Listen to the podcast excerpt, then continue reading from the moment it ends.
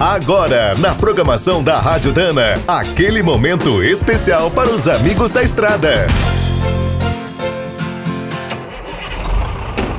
Está começando mais um minuto do caminhão. Fique por dentro das últimas notícias, histórias, dicas de manutenção e novas tecnologias.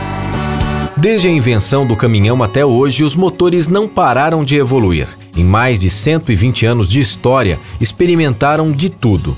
O primeiro bruto, criado pela Daimler em 1896, usava um motor traseiro de dois cilindros a gasolina, tinha um litro e apenas 4 cavalos. As versões a diesel chegaram apenas em 1923. O pioneiro foi o Benz 5K3. Seu grande motor 8.8 de 4 cilindros rendia 50 cavalos. Na década de 50, os fabricantes chegaram a testar soluções mais radicais, como usar turbinas aeronáuticas ou até reatores nucleares. Em 1970, a Rolls-Royce também mostrou um motor rotativo a diesel com quatro pistões triangulares. Tinha 6,5 litros e 350 cavalos. Como nenhuma dessas inovações passou da fase de testes, a saída foi explorar ao máximo o bom e velho motor tradicional.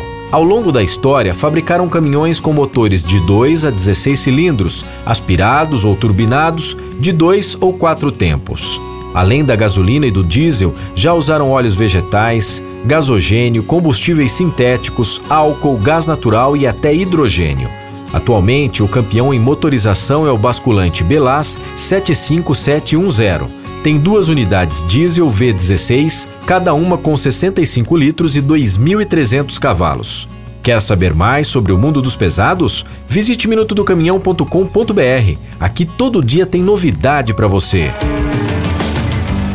Minuto do Caminhão é um oferecimento de Spicer e Álvaros, a dupla imbatível em componentes de transmissão, suspensão e direção.